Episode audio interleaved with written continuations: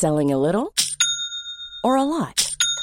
Shopify helps you do your thing however you cha-ching. Shopify is the global commerce platform that helps you sell at every stage of your business. From the launch your online shop stage to the first real life store stage, all the way to the did we just hit a million orders stage. Shopify is there to help you grow. Shopify helps you turn browsers into buyers with the internet's best converting checkout. 36% better on average compared to other leading commerce platforms because businesses that grow grow with Shopify. Get a $1 per month trial period at shopify.com/work. shopify.com/work. Heraldo Radio con la H que sí suena y ahora también se escucha. Inicia Heraldo Noticias de la tarde con Jesús Martín Mendoza. En Heraldo Radio.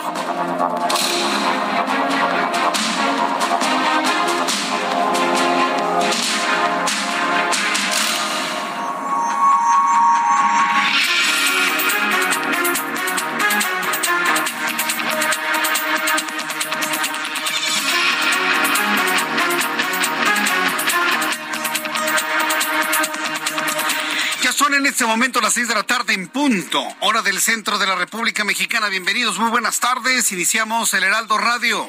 Hoy es viernes 7 de octubre del año 2022. Me da mucho gusto saludarle como todas las tardes con la información más importante hasta este momento. Yo soy Jesús Martín Mendoza y como todas las tardes le acompaño con las noticias. Súbale el volumen a su radio que le tengo lo más destacado que ha ocurrido en México y en el mundo durante las últimas horas.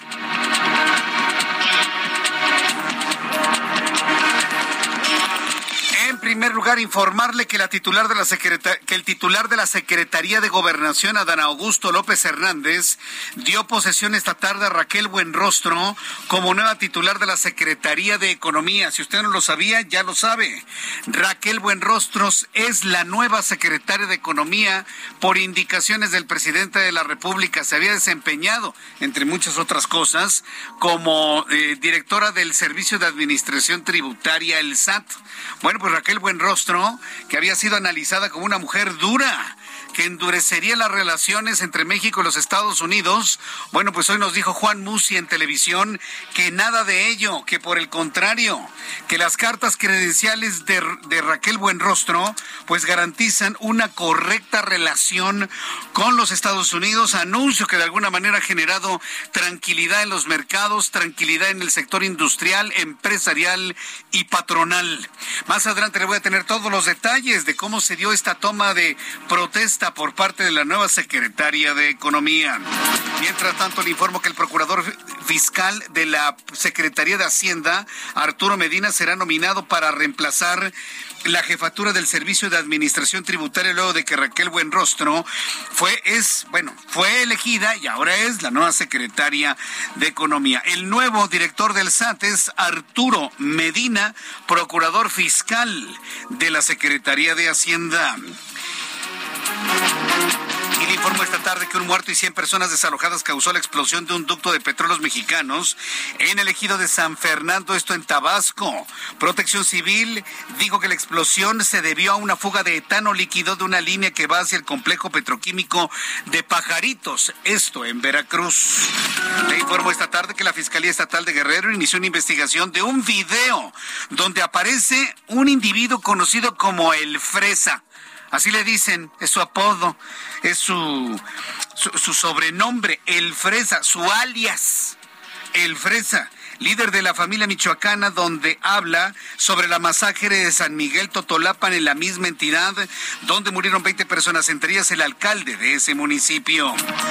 Le informo que Daniel Tabe, quien es el padre del alcalde Miguel Hidalgo Mauricio Tabe, recibió por parte de un juez en materia penal una suspensión provisional contra cualquier orden de aprehensión en su contra. Se amparó el señor y bueno, pues no lo van a poder detener. Se han escuchado muchas voces que se levantan para decir, para poder de alguna manera limpiar al alcalde en Miguel Hidalgo, pues que su padre tiene que enfrentar pues las responsabilidades que implican una amenaza de ese tipo, la del cuchillo, ¿no? Pero bueno, finalmente ya se amparó y bueno, pues no le podrán ejercer ninguna orden de aprehensión. Le informo que la organización forense iraní informó que la muerte de Maxa Amini no fue causada por golpes, sino por una intervención quirúrgica a la que fue sometida a los ocho años de edad por un tumor cerebral. Maxa Amini murió tres días después de ser arrestada por la policía de la moral tras incumplir con el código de vestimenta. Es decir, ha cambiado toda la historia. No murió por la golpiza que le pusieron por no tener la vestimenta oficial correctamente puesta, sino que ya traía un mal. Y casualmente ese mal apareció cuando la detuvieron. Miren nada más que cochinas coincidencias. Y luego los iraníes creen que en el mundo somos idiotas o qué, que no tenemos inteligencia, que no tenemos criterio. Creen los iraníes que nos vamos a tragar ese cuento iraní, por no decir cuento chino. El problema es de ellos, señores, no nuestro. El problema es de ustedes y su población. Entonces, bueno, pues yo consigno la nota para que vea usted el nivel de cinismo que puede haber también en otras latitudes de nuestro planeta. Ya son las seis de la tarde con cinco minutos hora del centro de la República Mexicana. Vamos con nuestros compañeros reporteros urbanos, periodistas especializados en información de ciudad. Javier Ruiz, gusto en saludarte. ¿En dónde te ubicamos a esta hora de la tarde? El gusto Jesús Martín, de la zona sur de la Ciudad de México. Un viernes ya complicado, Jesús Martín, en cuestiones de vialidad. Hace unos momentos pues, tuvimos la oportunidad de quitar parte de la unidad de patriotismo y vamos a encontrar carga vehicular intensa, al menos para quien se desplaza en la zona de Mixpac, y esto en dirección hacia Holmes, más adelante para continuar al viaducto Miguel Alemán, aquí el problema era para cruzar, y más adelante también llegando en tronque con la avenida Benjamin Franklin. La avenida Revolución también ya con asentamientos, principalmente para quien se incorpora a San Antonio, y más adelante para continuar hacia la zona sur de la Ciudad de México, asentamientos principalmente provocados por la operación de los distintos semáforos y prácticamente el viaducto Miguel Alemán es un estacionamiento a todo el avance es lento desde periférico y para quien desea llegar hacia la calzada de Tlalpan, ya no es alternativa en eje 4 sur también se encuentra saturado de vehículos. De momento, Jesús Martín, el reporte que tenemos. Muchas gracias por la información, Javier Ruiz. Hasta luego, que te vaya muy bien, muy buenas tardes. Mario Miranda, gusto en saludarte. ¿En dónde te ubicamos a esta hora de la tarde con lluvias en la capital? Adelante, ¿dónde estás? ¿Qué tal Jesús Martín? Buenas tardes. Nos encontramos en el número 178 de la calle Lagos Siberia, esto en la alcaldía Anáhuac, de la, perdón, en la colonia Anáhuac de la alcaldía Miguel Hidalgo, donde elementos de la Secretaría de Seguridad Ciudadana y Policía de Investigación llevaron a cabo un operativo en un call center, el cual pues se dedicaba a realizar préstamos a personas. Este centro de llamadas realizaban préstamos a las personas por medio de aplicaciones y si no realizaban los pagos pues recibían amenazas las personas. Jesús Martín, pues se llevó a cabo este fuerte operativo por los elementos policíacos, donde fueron detenidas cuatro personas, tres mujeres y un hombre. Estos, en un principio se mencionó que eran colombianos, pero no, estas personas, los elementos policíacos mencionaron que son mexicanos los que fueron detenidos en este lugar. Es un edificio de, de dos, dos niveles y hay tres despachos. En la parte de arriba se encontraba el cárcel y este despacho donde pudimos ingresar y pudimos apreciar que se lo colocaron sellos de suspensión de actividades con la leyenda de falsificación de documentos Martín. En estos momentos ya se empiezan a retirar los elementos policíacos y también nos mencionaron que probablemente este call este centro de llamadas, está relacionado con los operativos que se llevaron hace como mes, mes y medio en varias zonas de la alcaldía Miguel Hidalgo y Benito Juárez, Jesús Martín. Bien, pues correcto, gracias por la información, Mario Miranda. Seguimos pendientes, buenas tardes. Seguimos pendientes, buenas tardes. Son las seis con ocho, ¿no? Las seis de la tarde con ocho minutos hora del centro de la República Mexicana. Escuche usted, El Heraldo Radio. El amor inspira nuestras acciones por México. Reforestando la tierra, reciclando, cuidando el agua, impulsando a las mujeres y generando bienestar en las comunidades. Juntos somos Coca-Cola y contigo el amor multiplica. Y cuando el reloj marca las seis de la tarde con nueve minutos para que usted llegue con bien a su destino en este viernes. Oiga, qué viernes más complicado en materia de vialidad. No, no, no, no, qué cosa, ¿eh? Avenida de los Insurgentes es un gran estacionamiento en diversos tramos, el viaducto, el periférico, el circuito interior. Bueno, pues mientras usted va trasladándose, le informo lo que sucedía un día como hoy, 7 de octubre, en México, el mundo y la historia con Abraham Arriola. Amigochos hermosos, hoy es 7 de octubre y esto es un día como hoy, sí, en la historia, qué chulo. Año 3761, ¿qué? Me equivoqué, no, es que es antes de Cristo. ¿Y por qué? Porque en ese año comenzó la cuenta del calendario hebreo moderno. En 1492, Cristóbal Colón se aleja de Florida al cambiar de rumbo. El 12 arribará por primera vez a la tierra americana. O sea, ya viene en camino, pues. En 1838, en Tampico, Longinos Montenegro lanza un pronunciamiento en contra del régimen centralista que se había instaurado en México en 1835. Y en 1903, en la Ciudad de México, muere asesinado Belisario Domínguez Plasencia, senador por el estado de Chiapas, 14 días después de haber pronunciado un discurso en contra de Victoriano Huerta.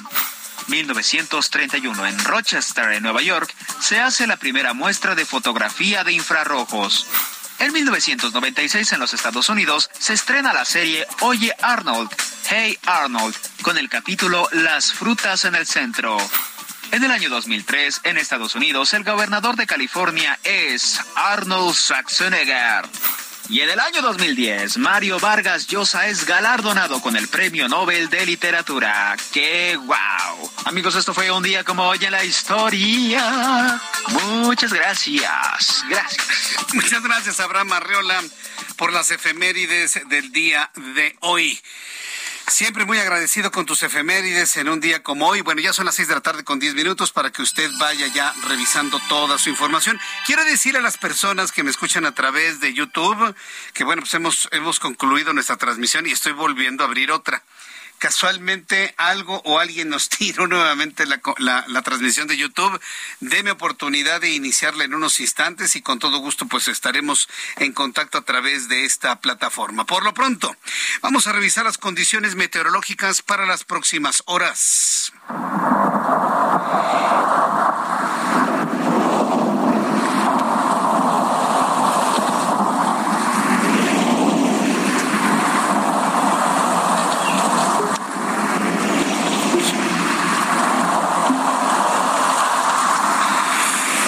El Servicio Meteorológico Nacional, que depende de la Comisión Nacional del Agua, nos informa sobre lo que esperaremos durante todo este día.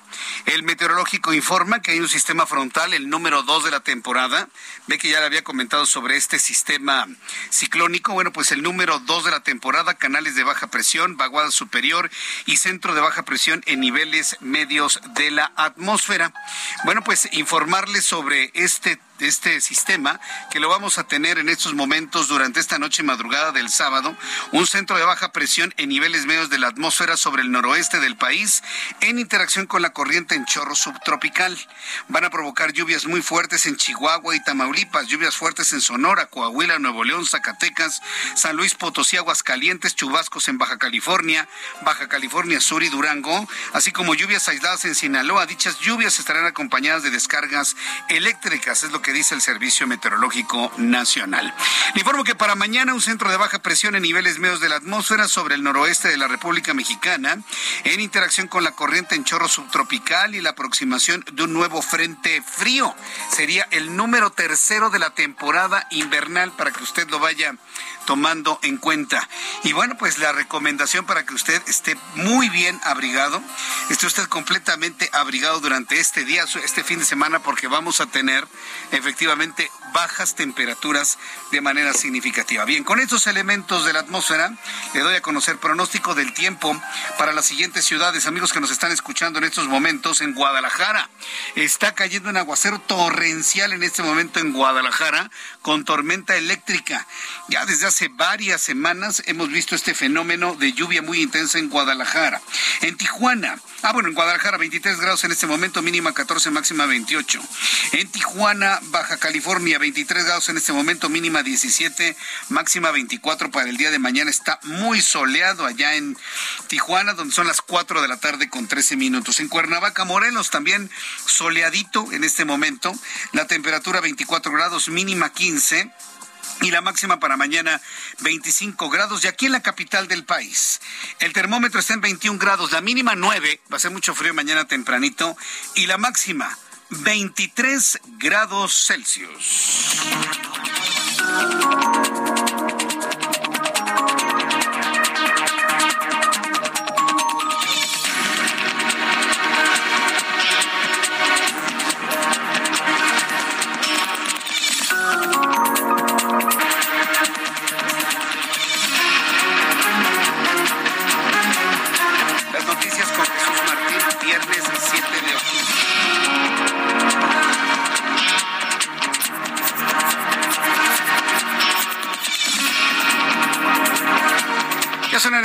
Las 6 de la tarde con 14 minutos. Sí, así como lo escuchó en las noticias con Jesús Martín en este viernes 7 de octubre.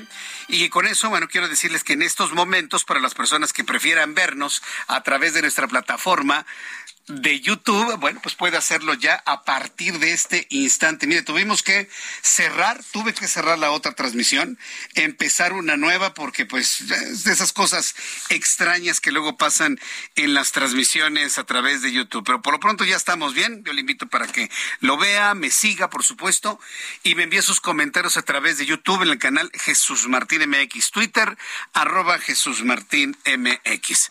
Bien, vamos a, a revisar la información importante del día de hoy. Este viernes, el secretario de Gobernación, Adán Augusto López Hernández, que por cierto está en el ojo del huracán con varias noticias, pero bueno, Adán Augusto López Hernández dio posesión de la a la secretaría, a la nueva secretaria de Economía, Raquel Buenrostro. Fue el secretario de Gobernación, no fue el presidente, fue el secretario de Gobernación. Esta mañana López Obrador la designó a Raquel Buenrostro como la nueva secretaria de Economía, dejando detrás el sistema de administración tributaria. Noemí Gutiérrez, con todos los detalles. Adelante, Noemí, gusto saludarte. Hola, muy buenas tardes. Pues sí, fue la mañanera que el presidente Andrés Manuel López Obrador pues ya dio a conocer quién es la nueva secretaria de Economía. Como bien dices, es Raquel Buenrostro Sánchez y ella estaba a cargo, era la jefa del Servicio de Administración Tributaria y así sustituye a Tatiana Crucier Carrillo, que ayer dejó el cargo argumentando motivos personales. En lo que va de la cuarta transformación, pues ya son tres las secretarias de Economía, Graciela Márquez, Tatiana Crucier y ahora Raquel Buenrostro. La nueva titular de Economía tiene una licenciatura en Matemáticas por la UNAM y también una maestría en Economía por el Colegio de México. El primer mandatario señaló que será después cuando se dé a conocer quién queda al frente del SAT. Recalcó que Buenrostro ha hecho un buen trabajo porque al frente del SAT no ha disminuido la recaudación. También la calificó como una servidora pública ejemplar y a la que le tiene toda la confianza.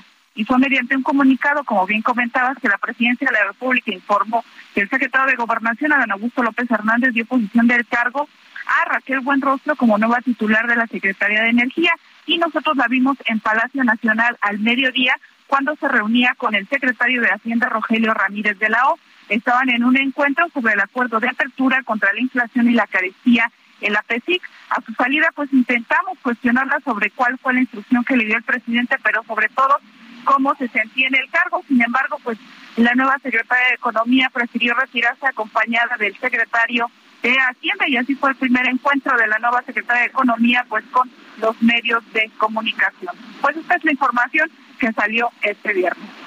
Bien, bueno, pues entonces digamos que lo de siempre, ¿no? Protestó guardar y hacer guardar, ¿no? La Constitución, como siempre.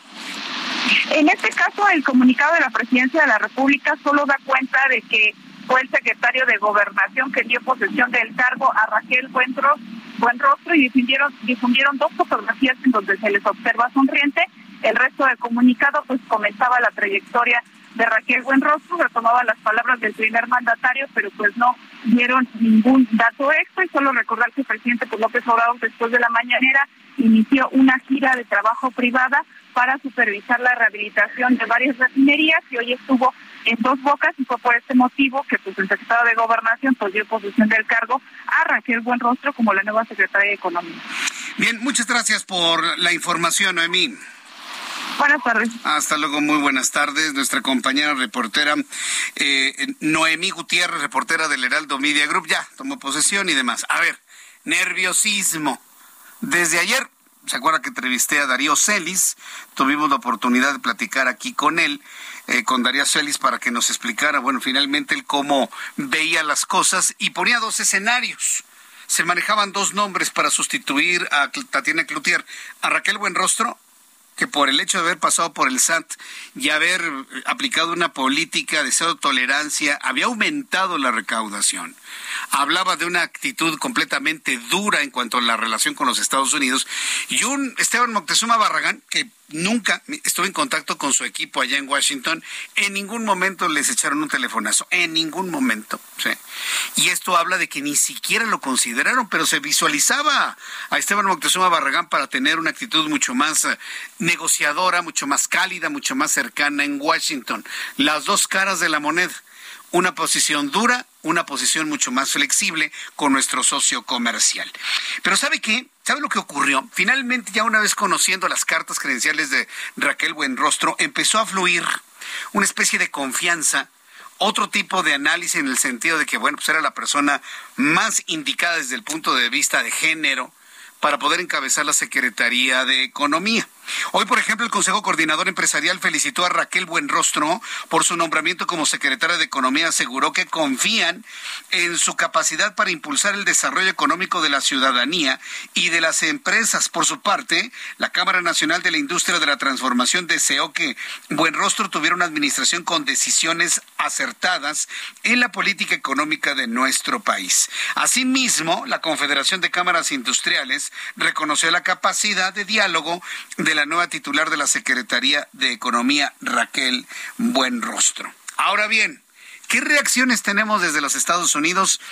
Hasta el momento ninguna, ¿eh? Hasta el momento no hay ninguna ninguna reacción que le pueda decir eh, nos, nos, va a dar una idea de cuál va a ser la relación con los Estados Unidos, una reacción inmediata, nada absolutamente, en absoluto. Y esto, bueno, pues ya nos habla precisamente de o que no le ha importado o no lo considera importante el presidente de los Estados Unidos, o simple y sencillamente están esperando a que dé los primeros... Eh, sus primeras decisiones, Raquel Buenrostro. Porque acuérdense que tenemos el problema energético, tenemos las mesas de consultas y si esas mesas de consultas no resultan satisfactorias para los Estados Unidos, entonces nos vamos a un panel de controversia que evidentemente estaría de pronóstico reservado. Entonces, esa es la importancia de todo este nombramiento y por, y por supuesto que nosotros estemos muy, muy, muy pendientes de cuál va a ser la reacción por parte de, los Estados Unidos en este, en este asunto. Bueno, por lo pronto, eso es lo que sucede en economía. Digamos que a partir del próximo lunes ya hay una titular. ¿Qué va a pasar con el SAT? ¿Qué va a pasar con el área de de y pago de impuestos. Bueno, pues este viernes fue perfilado el procurador fiscal de la Secretaría de Hacienda Arturo Medina como el próximo nominado para reemplazar a Raquel Buenrostro en el SAT. Arturo Medina ocupó cargos de alto nivel en el gobierno de la Ciudad de México bajo la jefatura de Claudia Sheinbaum y en la Secretaría de Seguridad Federal antes de ser nombrado fiscal a finales del año pasado. Sin embargo, la oficina de la presidencia no respondió a una solicitud de comentarios sobre la posible nominación que debe ser ratificado por el Congreso. Un vocero de Medina dijo que aún era fiscal y que por el momento no tenía más información. Pues igual, podemos entender, si se trata de un fiscal, pues llegaría alguien que no sea necesariamente un fiscalista, pero sí un perseguidor de evasores. claro, un perseguidor de evasores, un perseguidor de quienes no pagan, y esto evidentemente pues se va a poner sin duda de pronóstico reservado también. Bien, son en este momento ya las seis de la tarde con 23 minutos hora del centro de la República Mexicana. Yo le invito para que me envíe sus comentarios a través de Twitter, arroba Jesús Martín MX, arroba Jesús Martín MX. Mientras todo esto está sucediendo en el equipo más cercano del presidente de la República, Andrés Manuel López Obrador. Después de los anuncios, le voy a tener detalles de cómo se ha renovado la representación diplomática del Vaticano. El día de hoy, Joseph Spiterey, así se llama, Joseph Spiterey será el nuevo representante diplomático del Vaticano como, como Estado, como gobierno, como Estado. El, el, representante diplomático del Vaticano va a ser el representante del Vaticano en nuestro país para convertirse en el enlace del Vaticano con el gobierno mexicano y con la Iglesia Católica de nuestro país. El nuevo nuncio apostólico presentó en Palacio Nacional sus cartas credenciales. Como todo un embajador, ¿eh? aquí no hay de que de que si tiene algún trato especial, de ninguna manera, bajo ninguna circunstancia. Estamos hablando de presentar cartas credenciales, las que entiendo fueron aceptadas. En un ratito más, con nuestro compañero Iván Saldaña, le voy a tener todos los detalles. Por lo pronto le invito para que me escriba a través de nuestra cuenta de Twitter, arroba Jesús Martín MX, arroba Jesús Martín MX, y me diga usted qué piensa de cómo será la relación entre la Iglesia Católica y Andrés Manuel López Obrador. Baste recordar lo que está sucediendo en Nicaragua, ¿no? El choque que hay entre un gobierno similar al que tenemos con la Iglesia Católica. Yo creo que por lo pronto aquí en México tendríamos una mayor separación en este tema. Y bueno, pues yo le invito a que me dé su opinión a través de mi cuenta de Twitter, arroba Jesús Martín MX.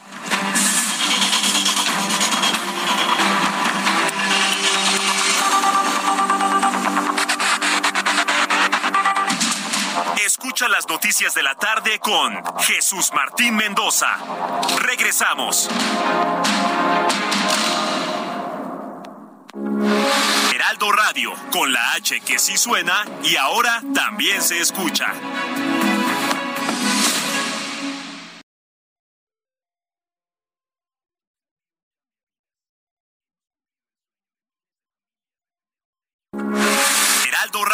Con la H que sí suena y ahora también se escucha. Continúa Heraldo Noticias de la tarde con Jesús Martín Mendoza.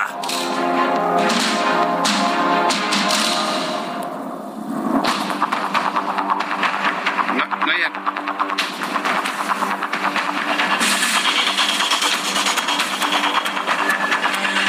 son las seis de la tarde con 30 minutos, las seis y media, hora del centro de la República Mexicana. Dicen que la tercera es la vencida. Así que, queridos amigos, quien quiera ver el programa a través de YouTube, ya estamos otra vez arriba. A ver si la tercera es la vencida. Y si no, luego dicen que no hay quinto malo. Bueno, le- les invito para que entren a YouTube, en el canal Jesús Martín MX, a través de YouTube, en el canal Jesús Martín MX. Bien, regresando al asunto de Raquel Buenrostro, ya le comentaba todas las preocupaciones que en un momento dado eh, se comentaron y se generaron desde ayer, en el momento que empezaba a sonar su nombre. Hoy como que la, la, intención o la percepción de una Raquel Buenrostro, que no ha aparecido de una manera abierta en medios de comunicación. Hoy estuve en el Palacio Nacional con el presidente y no quiso, bueno, acercarse ni a una cámara fotográfica, sí, así se lo digo. Eh, como que hoy los ánimos ya empezaron a descender, se empezaron a normalizar, vamos a verlo de esa manera. Pero ¿qué opinan de manera concreta los empresarios, los patrones de nuestro país? En la línea telefónica, José Medina Mora, presidente de la Confederación Patronal de la República Mexicana. Estamos haciendo el enlace para poder platicar con él y así lo vamos a hacer con varios representantes de cúpulas empresariales. Yo espero la próxima semana tener la oportunidad de platicar con Francisco Cervantes, quien es el presidente del Consejo Coordinador Empresarial. O como por ejemplo con el presidente de la CONCAMIN, que por cierto, si hay un líder de, de cúpula que se mostró preocupado por la llegada de Raquel Buenrostro fue el presidente de la CONCAMIN. Pero no tanto por la llegada de Raquel Buenrostro, sino por la salida de Tatiana Cloutier, con quien decía, ya teníamos camino avanzado, ya teníamos algunas charlas, eh, ya, ya teníamos algunas charlas avanzadas, ya teníamos pues camino andado, ¿no? Y eso, mire, ese tipo de movimientos generan incertidumbre. Pero cuando hay este tipo de reacciones como la que notamos el día, bueno, la que conocimos ayer, porque la información que tengo es que ayer mismo en la noche, en la madrugada, López Obrador le pidió la renuncia a Tatiana Cloutier. Sí. Por eso estaba tan, tan, tan descompuesta, tan, como dicen los chavos, tan sacada de onda, tan llorosa, ¿sí? Con voz tan entrecortada, porque no se lo esperaba, no se lo esperaba. Ella no renunció por asuntos personales. Si así hubiese sido, mire, no derrama una lágrima, ¿no? Se va total y absolutamente convencida. Y, esto lo digo para toda la serie de especulaciones que han salido en las redes sociales que dicen, no, es que renunció porque no estaba de acuerdo con la militarización. Es que renunció porque no estaba de acuerdo con la forma en la que se buscan plantear algunos temas en cuanto al Tratado de Libre Comercio. Si así hubiese sido, mire, se presenta en la mañanera, no derrama una lágrima y ni siquiera abraza al presidente. Pero lo que vimos fue algo completamente distinto de, un presidente completamente frío y lejano a lo que pudo haber dicho, a lo que pudo haber de alguna manera respondido ante el ofrecimiento de abrir su casa. Cuando al final del discurso Tatiana Cloutier decía, mi casa está de puertas abiertas. Y ya vienen los aplausos, empieza a aplaudir el presidente, lo abraza Tatiana Cloutier y él no devuelve el abrazo. Ahora bien, con la nueva persona que llega a la Secretaría de Economía, ¿cuál es la percepción de los patrones en la República Mexicana? José Medina Mora es presidente de la Coparmex. Estimado José Medina Mora, bienvenido. Muy buenas tardes. Muy buenas tardes, Jesús Martín. Qué gusto saludarte.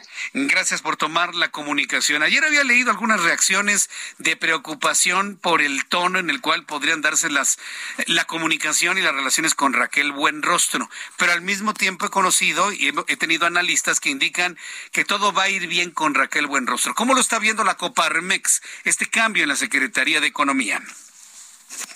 Sí, bueno, en primera instancia, Jesús Martín, eh, reconocemos el trabajo de Tatiana Cloutier, que durante casi dos años al frente de la Secretaría de Economía siempre estuvo abierta al diálogo, al trabajo en colaboración que nos permitió eh, trabajar juntos para armar el plan de reactivación económica, las bases para una política industrial, así como el diálogo con los tratados de libre comercio con Corea, con Gran Bretaña y desde luego esta solicitud de consulta de los gobiernos de Estados Unidos y Canadá con respecto al TEMEC.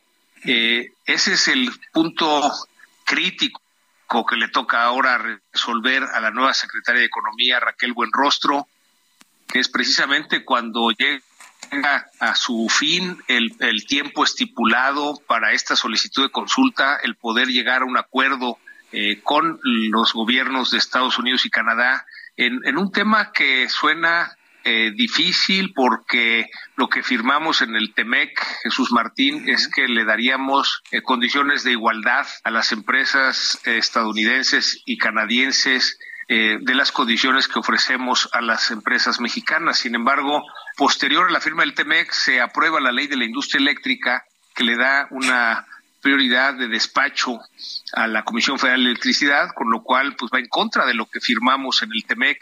Es por eso que es difícil en esta solicitud de consulta el que se resuelva, sin embargo, pues esperamos que así como Tatiana Cloutier en su momento le apostó al diálogo con los gobiernos de Estados Unidos y Canadá, lo mismo Raquel Buenrostro apueste al diálogo y se llegue a un acuerdo para que no se vaya a un panel internacional que pudiera retrasar hasta mediados del año próximo el resultado, con lo cual se estarían eh, retrasando las grandes inversiones que están pendientes de llegar al país.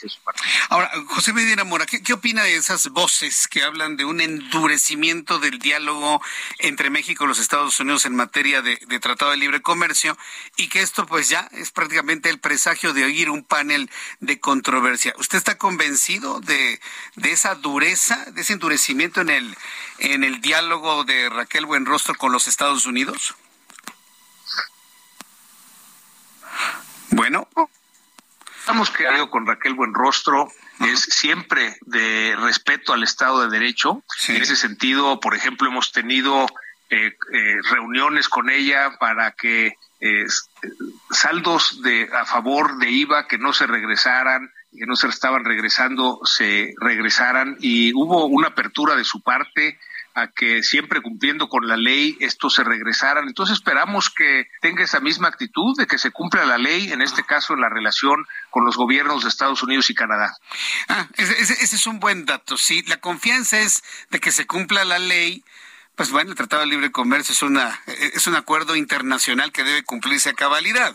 José Medina Mora. Es correcto, es correcto. Lo que esperamos es que se cumpla este Tratado de Comercio. De alguna manera llevamos más de tres décadas con el Telecán, ahora dos años con el, el TEMEC, y han sido impulsores del desarrollo del país. eh, nunca había crecido tanto la economía como a partir de este Tratado de Libre Comercio, el Telecán y ahora Temec, de tal manera que sí confiamos que se llegue un acuerdo con los gobiernos de Estados Unidos y Canadá para que pueda seguir habiendo este desarrollo económico en el país.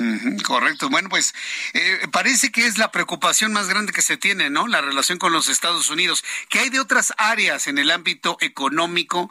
Por ejemplo, el tema de, las, de, la inflación, los acuerdos comerciales, bueno, los pactos como el PASIC firmado.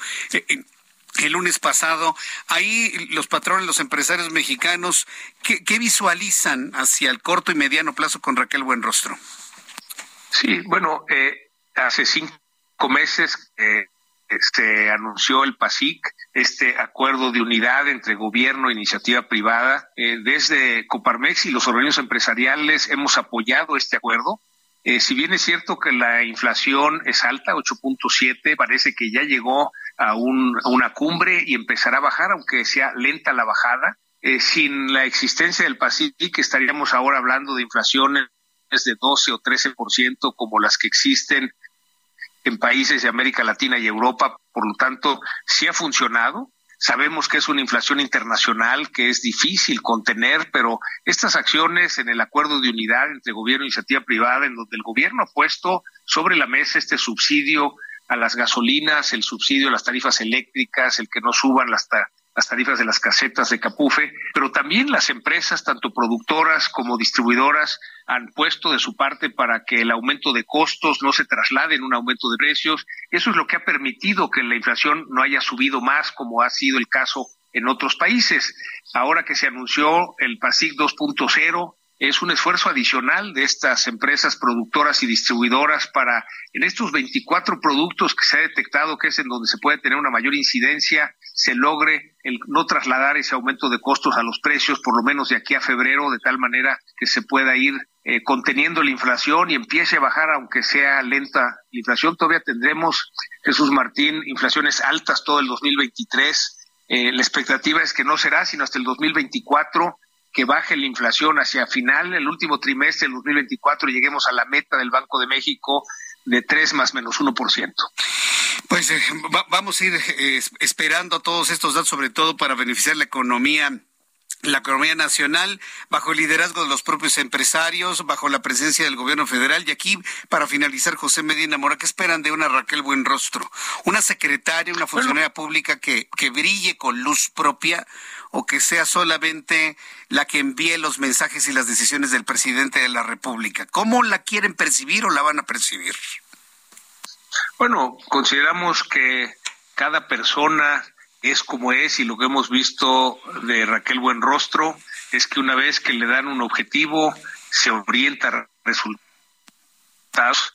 Ella ha sido abierta al diálogo, no quiere decir que estemos de acuerdo, pero ha sido abierta a escucharnos y claro, cuando la ley eh, está de nuestro lado, ella ha actuado de esa manera y esa es la expectativa que tenemos, que haya ese respeto al Estado de Derecho, respeto a la ley y desde luego ahora la encomienda que tiene es muy diferente. Antes era de recaudación en el SAT, ahora será de apoyo, de impulso a la reactivación económica y desde luego que esperamos y le tendemos la mano del diálogo, esperamos colaborar con ella y con su equipo para lograr esa reactivación económica. Hay que recordar, Jesús Martín, que México es el único país de América Latina que no ha recuperado el nivel de la economía que tenía previo a la pandemia. Es por eso importante esta colaboración entre gobierno e iniciativa privada para que esta reactivación económica nos permita llegar a esos niveles que teníamos previo a la pandemia. José Medina Mora, presidente de Coparmex, yo agradezco mucho estos minutos de comunicación con el auditorio del Heraldo Radio. Muchas gracias, José, por estar aquí con nosotros. Con mucho gusto, Jesús Martín. Un saludo especial para ti y para toda tu audiencia. Gracias, igualmente. Un abrazo. Gracias. Es el presidente de la Coparmex. Han conversado con usted aquí en el Heraldo Radio, José Medina Mora. Y qué bueno, me da mucho gusto escuchar de un líder empresarial del tamaño de José Medina Mora, pues la confianza puesta su confianza sobre la nueva secretaria de Economía, que confía en su capacidad de diálogo, que confía en su capacidad de negociación, el tema de, libre comercio, que, ten, que confía en su capacidad de sensibilidad cuando hablamos del pasique y otro tipo de pactos que vendrán hacia el futuro para no impactar tanto en estos tiempos de inflación mundial a la economía de las familias mexicanas. Yo creo que cerramos la semana, y se lo tengo que decir, cerramos la semana con esta noticia, pero al mismo tiempo con cierto nivel de tranquilidad. ¿Qué se necesita ahora? Se necesita ver a Raquel Buenrostro en una conferencia, esperemos que sea el lunes, para poderla sentir como secretaria de Economía. Para que los empresarios, los industriales, los patrones sientan, perciban, la sienten con la persona con la que van a estar dialogando a lo largo de todos estos meses que hacen falta para que termine, sí, para que termine la presente administración.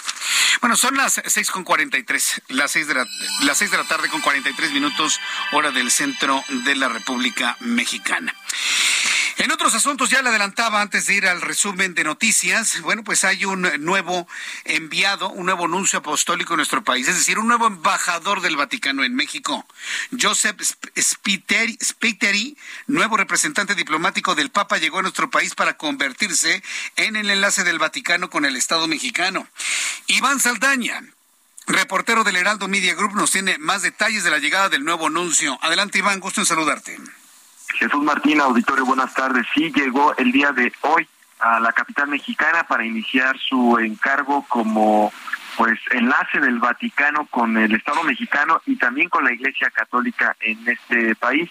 Joseph eh, Spiteri, de origen maltés y de 63 años de edad, va a tiene que presentar todavía en Palacio Nacional al presidente Andrés Manuel López Obrador sus cartas credenciales como nuevo embajador del Estado de la Ciudad del Vaticano para así poder contar con todo el reconocimiento oficial de México. Y bueno, el diplomático fue recibido durante los primeros minutos de este viernes en el hangar presidencial del Aeropuerto Internacional de la Ciudad de México por autoridades de la Cancillería mexicana y jerarcas de la Iglesia Católica, entre ellos eh, Rogelio Cabrera López, el arzobispo de Monterrey y presidente de la Conferencia del Episcopado Mexicano. Eh, Spiteri, pues arribó exactamente Jesús Martín tres meses después de que el 7 de julio pasado fue nombrado embajador de México, en México más bien por el Papa Francisco, eh, y pues al momento de su designación era el nuncio apostólico en el Líbano. Eh, y pues va a ocupar ahora una anunciatura que estaba acéfala, la de México, estaba acéfala desde noviembre del año pasado cuando Franco Coppola dejó el cargo para ir de representante del Vaticano en Bélgica. Y nada más por último, Jesús Martín, no es primera vez que eh, Joseph Spiteri está aquí en México. Él eh, pues ya llega ahora a ocupar la anunciatura, pero había formado parte del cuerpo diplomático eh, del Vaticano en México con el entonces nuncio apostólico Justo Muller en 1997 con el sexenio de Ernesto Cedillo Ponce de León. Él estuvo como pues agregado por parte del cuerpo diplomático del Vaticano, pero ahora regresa ya como embajador, eh, como el embajador de la Santa Sede aquí en México. Eh, Jesús Martín Auditorio. Correcto, muchas gracias por la información, Iván Saldaña. Buenas tardes. Hasta luego, que te vaya muy bien, nuestro compañero Iván Saldaña, con los datos del nuevo embajador del Vaticano en México. Y le digo embajador, no por hacerlo menos, hacerlo más, simple y sencillamente para tener con una, una mayor claridad eh, cuál es la relación que hay entre el Vaticano y el, y el gobierno de México. Es una relación entre ambos estados. Y afortunadamente aquí no se ha llegado a niveles de desprecio a la Iglesia Católica como sucede en Nicaragua. Esperemos que esa tentación, porque es sin duda una gran tentación, ¿sí? no llegue a nuestro país. No creo que lo haga el presidente de la República. Sabe que a través de la Iglesia Católica puede llegar a millones de mexicanos. ¿eh? Entonces, vuelvo a decirle, no hay quien se dé un balazo en el pie con la Iglesia Católica, al menos en México y al menos en este tiempo, y menos en la víspera del proceso electoral tanto de 2023 como de 2024. En otros asuntos, vamos a estar eh, muy atentos de todo lo que sucede con las investigaciones en el estado de Guerrero y todo lo relacionado con la terrible masacre de esta semana en San Miguel Totolapan. Sandra Luz Valdovinos, ella es la fiscal estatal del estado de Guerrero, abrió una nueva línea de investigación de la masacre en Totolapan. ¿Qué, sabemos de la masacre en Totolapan? Porque al presidente municipal, a su papá y a 18 personas más los mataron un grupo conocido como los tequileros. Un grupo criminal conocido desde hace mucho tiempo en la tierra caliente del estado de Guerrero, en, en, aquellas, en aquella zona.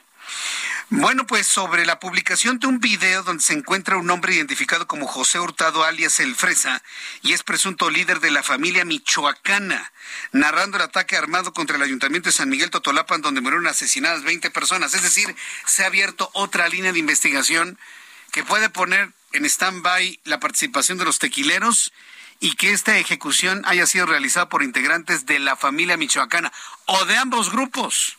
¿Sí? Y cuando uno empieza a ver la complejidad del asunto y lo que va saliendo, me pregunto, ¿usted cree que la Fiscalía del Estado de Guerrero pueda de alguna manera aclarar todo esto que está ocurriendo allá? Bueno, pues no nos queda más que esperar. Pero por lo pronto al ratito con mi compañero Carlos Navarrete le voy a tener más información sobre esto. Mientras tanto, cuando faltan 11 minutos para que sean las 7, vámonos directamente hasta Tabasco. Protección Civil del Estado de Tabasco informó que la explosión en un ducto de petróleos mexicanos dejó un saldo de una persona muerta y 100 desalojados. Y este incidente se debió a una fuga de etano líquido. Hay imágenes que yo le presenté en el Heraldo Televisión del nerviosismo, del momento, de la urgencia, del desalojo de las inmediaciones, cuando se observaba la gigantesca columna de humo que no era otra cosa más que tano líquido. Armando de la Rosa es nuestro corresponsal en Villahermosa, Tabasco, y nos informa. Adelante, Armando. Gusto en saludarte. Muy buenas tardes. Martín, como tú ya lo mencionas, pues precisamente una persona fallecida y más de 100 desalojados fue el saldo de esta explosión de un ducto de etano líquido allá en el poblado, en el ejido San Fernando, del municipio de Gumanguillo, esto cerca de la carretera que va del municipio de Cárdenas en dirección al puerto de Coatzacoalcos, Veracruz. Y esto según la información que ha circulado y lo que ha dicho el titular de Protección Civil, es que la persona que falleció eh, eh, podría haber fallecido debido a que encendió un cigarro y esto detonó la explosión, ya que eh, la fuga de gas había sido desde la madrugada, toda esta zona pues estaba siendo desalojada y esta persona pues quizás por algún descuido prendió un cigarro y esto detonó la, la explosión y terminó eh, matando a este hombre de 50 años de edad. Son las investigaciones que han realizado las autoridades. No obstante, eh, Pemex informó que debido a los residuos que aire en el ducto que ya fue cerrado, tardaría al menos tres días el fuego en seguir saliendo de esta zona, por lo cual, pues, bueno, las autoridades van a mantener resguardado el lugar donde se generó esta fuga, la cual hasta el momento todavía no se sabe exactamente a qué se debió, pero las investigaciones ya están continuando y también hay vigilancia en la carretera federal Cárdenas a Coatzacoalcos, es una eh, bastante concurrida aquí en el sur de México para evitar cualquier posible incidente ya que pues está cerca de la zona de la explosión. Este es el reporte. Muchas gracias por la información. En este momento ya está todo bajo normalidad o todavía permanece el desalojo. Eh, ahorita pues ya está más o menos tranquilo, es decir, las personas eh, que fueron desalojadas aún no regresan a sus hogares ya que muchas de ellas pues, se están esperando a que les digan que ya no hay gas regado en la zona. Sin embargo, hay algunos pobladores que están sumamente molestos porque señalan que el techo de su vivienda fue desprendido debido a la onda expansiva y están exigiendo a Pemex que pues los indemnice de inmediato ya que no pueden regresar a sus hogares porque pues bueno pues resultaron severamente dañados. De hecho hay un caso de dos eh, viviendas cuyos techos definitivamente quedaron completamente inservibles y también en el transcurso de la tarde se reportó la hospitalización de un menor de edad que también resultó eh, intoxicado precisamente debido al fuerte olor a gas que se reportaba en el ejido San Fernando. Y hasta el momento, pues, como eh, mencionábamos, pues las autoridades siguen resguardando la zona, no están combatiendo el fuego, es decir, ahí no hay bomberos lanzando agua al ducto, no hay precisamente un operativo para tratar de sofocar el fuego, solamente hay un resguardo del perímetro donde está saliendo eh, la lumbre de este ducto y pues bueno, pues usted me refiere que ya cerraron la válvula que traía etano líquido, pero que pues debido a eh, todo este gas este, que ha acumulado todavía en el ducto, que podría tardar hasta tres días quemándose en la zona. Y también, pues bueno, pues han pedido a los automovilistas que circulan por la vía federal Cárdenas con dirección al puerto de Coatzacoalcos no detenerse a observar la, la explosión, ya que esto podría provocar alguna carambola en la vía federal, por lo cual, pues bueno, también hay vigilancia en esta zona. Este es el reporte. Muchas gracias por eh, esta información muy completa desde el estado de Tabasco. Gracias, Armando de la Rosa. Gracias, información. Que te vaya muy bien, hasta luego. Esto sucede allá. vamos a estar atentos, evidentemente, de las explicaciones sobre las causas de esta fuga, porque mire, independientemente de que alguien haya prendido o no un cigarrillo, la fuga estaba, ¿eh? Y era cuestión de tiempo era cuestión de tiempo para que eso finalmente tronara. Cuando son las seis de la tarde con 53 minutos tiempo del centro de México, quiero informarle que la Fiscalía de Jalisco ha confirmado que fue asesinado un profesor, fíjese, se llamaba Julio Noé Aguilar Betancourt, exdirector de la División de Estudios Jurídicos del Centro Universitario de Ciencias Sociales y Humanidades de la Universidad de Guadalajara. Lo mataron anoche que iba entrando a su casa a las nueve de la noche, 52 años. Y la investigación la tiene la fiscalía porque el hombre tenía muchas acusaciones de acoso sexual en contra de sus alumnas. Entonces, por ahí va a ir la investigación. Tenemos a Mayeli Mariscal en la línea. Mayeli Mariscal, adelante con los datos. Muy buenas tardes. Muy buenas tardes. Eh, así es, pues la Fiscalía del Estado ya abrió la carpeta de investigación, sobre todo para esclarecer estos hechos en los que fue asesinado este profesor de la Universidad de Guadalajara. Y de acuerdo con las denuncias que se han hecho públicas a través de las redes sociales en distintas cuentas, se menciona que ya desde hace eh, más de 10 años había eh, denuncias por parte de los alumnos de actos de acoso, de hostigamiento e incluso hay alguien que decía que también lo amenazó de muerte este docente. Eh, los hechos en los que él muere, como mencionabas, él iba llegando alrededor de las 9.30 de la noche a su casa, esto en el municipio de Guadalajara, en la colonia Álamo Industrial, en donde de manera directa eh, pues le disparan y dejan una nota en su vehículo. Así es que en esta nota se le está acusando también de eh, violador es lo que decía la nota. Y pues ahora la investigación la tiene la fiscalía. Bien, muchas gracias por la información, Mayeli. Excelente fin de semana. Excelente fin de semana que te ve muy bien. Un caso en donde ejecutan un maestro, pero por venganza, por ser un acosador, amenazador y todo lo que se le junte en los próximos días. Voy a los anuncios y regreso con un resumen. Escucha las noticias de la tarde con Jesús Martín Mendoza. Regresamos.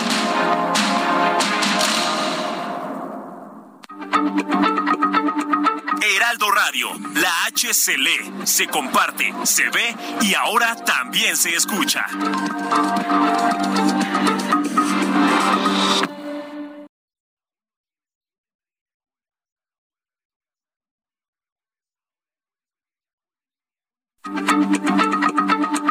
Heraldo Radio, la H se lee, se comparte, se ve y ahora también se escucha.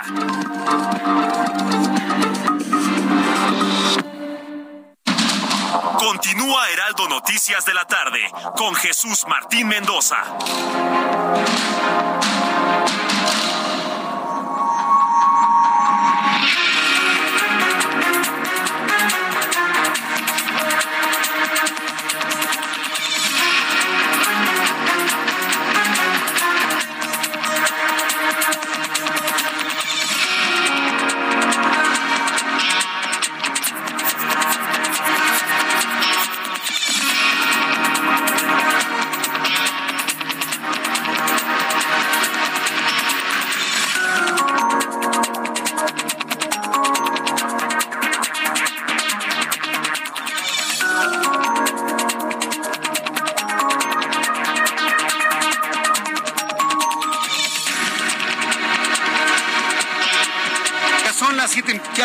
En punto hora del centro de la República Mexicana. Le presento un resumen con las noticias más importantes en el Heraldo Radio.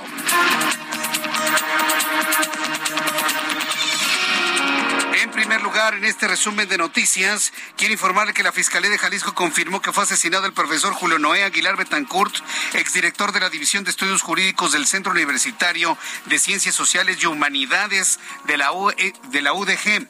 Pesaban sobre él diversas denuncias por acoso sexual. También le informo en este resumen de noticias que el juez, un juez del juzgado décimo tercero de distrito de amparo en materia penal otorgó una suspensión provisional contra cualquier orden de aprehensión que se emita en contra de Daniel Tabe obtuvo un amparo. El papá de, de Mauricio Tabe, Daniel Tabe, quien es, eh, no podrá ser detenido ni que se elegir ninguna orden de aprehensión. Bueno, no podrá ser detenido, por supuesto. Más adelante le voy a tener detalles aquí en el Heraldo Radio.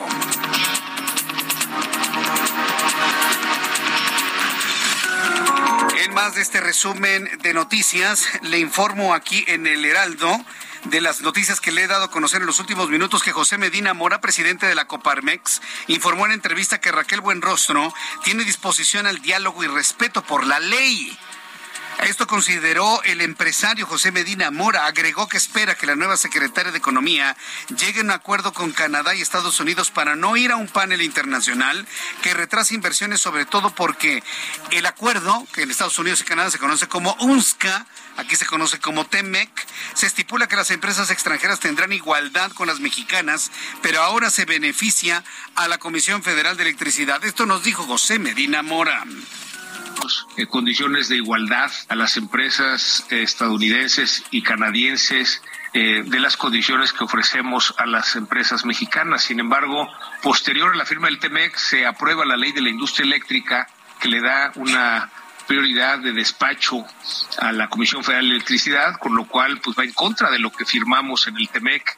Es por eso que es difícil en esta solicitud de consulta el que se resuelva. Sin embargo, pues esperamos que así como Tatiana Cloutier en su momento le apostó al diálogo con los gobiernos de Estados Unidos y Canadá, lo mismo Raquel Buenrostro apueste al diálogo y se llegue a un acuerdo para que no se vaya a un panel internacional que pudiera retrasar, eh, retrasando las grandes inversiones que están pendientes de llegar al país. En más de este resumen de noticias le informo que Jesús Guillermo N. fue detenido por elementos de seguridad en Puebla por su presunta participación en el homicidio de Esmeralda Gallardo, quien era madre buscadora.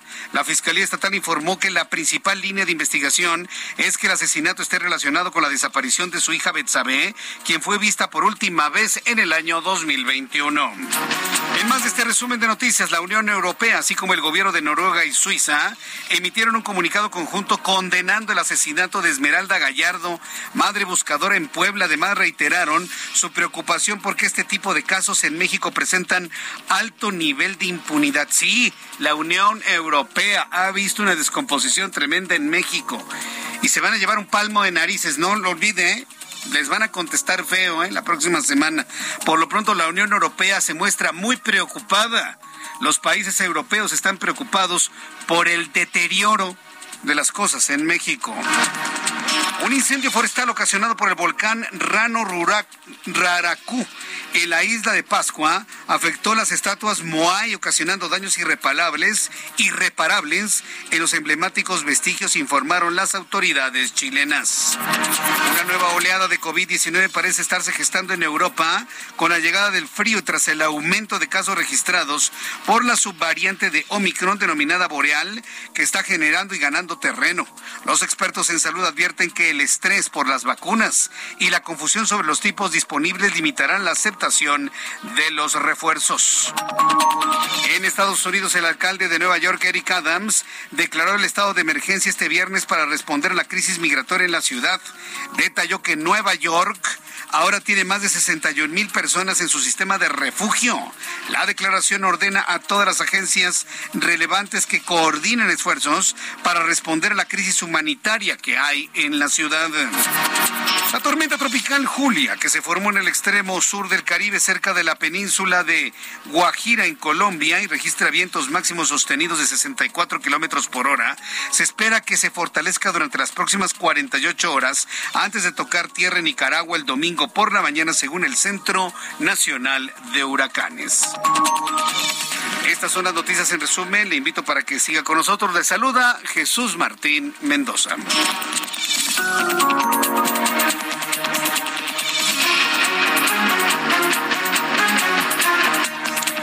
Son las siete con seis, las 19 horas con seis minutos, hora del centro de la República Mexicana. Muchas gracias por sus comentarios, muchas gracias por sus opiniones que me está enviando a través de YouTube.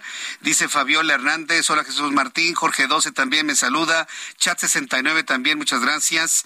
Eh, eh, bueno, pero no, no, te aproveches de todo el espacio, chat.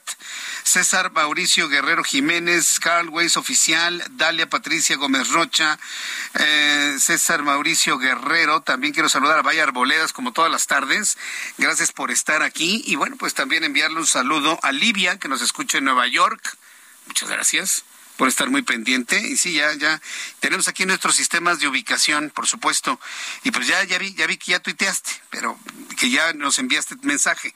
Muchas gracias, eh, por escucharnos allá en Nueva York y a toda la comunidad hispanoparlante que nos escucha a través de las emisoras de Now Media en los Estados Unidos. Gracias por estar siempre en sintonía con nuestro programa en los Estados Unidos. Bueno, son las siete con siete, las siete con siete. Vamos con nuestros compañeros reporteros urbanos. Javier Ruiz, me da mucho gusto saludarte, Javier. Adelante, muy buenas tardes.